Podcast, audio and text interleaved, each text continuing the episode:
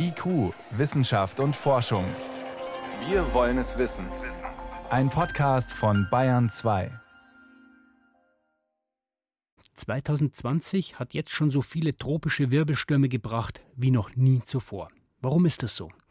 Das konnte ich kurz vor der Sendung Mojiblativ fragen. Er ist Klimaforscher am Geomar Helmholtz Zentrum für Ozeanforschung in Kiel. Erste Frage: Mehr tropische Wirbelstürme als je zuvor? Für Sie überraschend?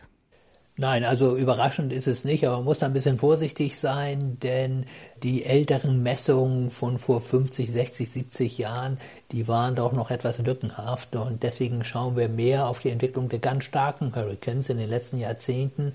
Und da sehen wir eben tatsächlich eine Entwicklung hin zu mehr von diesen starken Hurricanes, so wie Jota eben gerade jetzt, dass insbesondere die starken, ganz starken Wirbelstürme sich häufen müssen damit wir das mal verstehen, was ich überhaupt brauche. Wenn ich mir so einen Wirbelsturm kochen will, welche Zutaten brauche ich dann?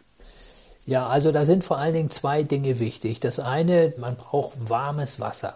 Und deswegen gibt es diese Hurricanes, sie heißen ja auch tropische Wirbelstürme, eben nur in den Tropen, denn dort ist die Temperatur warm genug. Sie muss mindestens 26,5, 27 Grad haben, damit sich diese Monsterstürme überhaupt entwickeln können. Das liegt an der Verdunstung.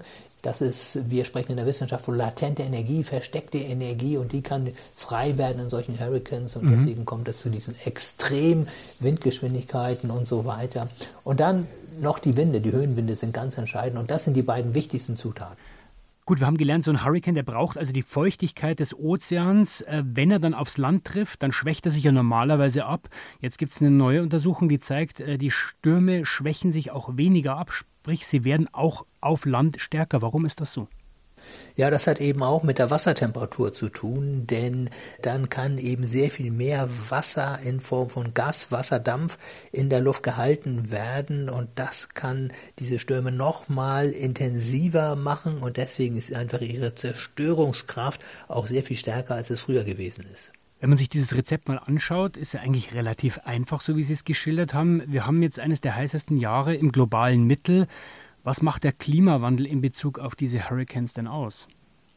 Ja, der Klimawandel, äh, da ist natürlich zunächst einmal die Erwärmung der Weltmeere und die macht ja auch vor den tropischen Ozeanen nicht halt, also insbesondere die Karibik, der Golf von Mexiko, dort, äh, wo eben diese Wirbelstürme ihr Unwesen treiben. Auch dort haben wir schon beträchtliche Erwärmung, wie gesagt, von einem halben Grad, zum Teil von einem Grad und das ist bei diesen hohen Temperaturen also wirklich extrem viel. Und äh, auf der anderen Seite, und das ist ein dämpfender Einfluss, auf der anderen Seite gehen wir davon aus, dass äh, die Winde sich mit der Höhe stärker verändern werden. Also wenn wir zum Beispiel eine Wärmung haben, dieses berühmte El Nino-Phänomen, dann haben wir weniger Hurricanes. Im Moment haben wir ein La Nina-Phänomen, das heißt also kältere Temperaturen im Pazifik und das sorgt dafür, dass sich Hurricanes noch besser entwickeln können, weil einfach die Höhenwinde sich nicht so stark ändern und äh, deswegen erwartet man langfristig, dass sich vielleicht die insgesamt die Zahl gar nicht erhöht oder verringert, sondern äh, dass sich insbesondere wir den Effekt des Klimawandels an den sehr starken Hurricanes sehen, die sich wahrscheinlich verstärken werden und häufen werden. Jetzt haben wir mhm. ge immer gehört, äh, in den letzten Jahren, der Klimawandel treibt die Extremereignisse an. Das heißt, es werden mehr und sie werden heftiger. Das heißt, zeigen diese Hurricanes jetzt zum Beispiel, dass genau das stimmt, diese Vorhersagen?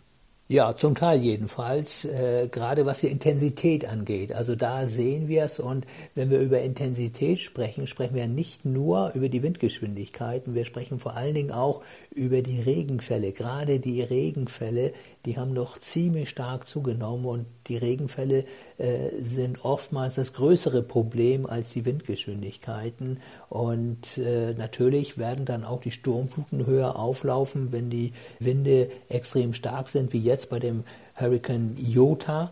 Und all diese drei Dinge zusammen sorgen dann letzten Endes dafür, äh, dass solche Hurricanes äh, noch größere Schäden anrichten, als es vorher der Fall gewesen ist. Und kann man dann schon sagen, wie viele Hurricanes dieses Jahr noch kommen? Ja, das ist schwer zu sagen. Man sieht äh, auf jeden Fall jetzt äh, diesen extremen Hurricane Iota und die Hurricane-Saison, die geht noch gut zwei Wochen. Das heißt also, da kann sich noch der eine oder andere Hurricane entwickeln. Es gibt mehr tropische Wirbelstürme dieses Jahr als je zuvor. Der nächste, Jota, braut sich gerade zusammen, rast auf Zentralamerika zu und wie es aussieht, müssen wir uns darauf einstellen, dass diese Stürme auch extremer werden. Das waren Informationen und Einschätzungen von Mojib Latif. Er ist Klimaforscher am Geomar Helmholtz Zentrum für Ozeanforschung in Kiel und er war uns zugeschaltet. Vielen Dank fürs Gespräch, Herr Latif. Sehr gern.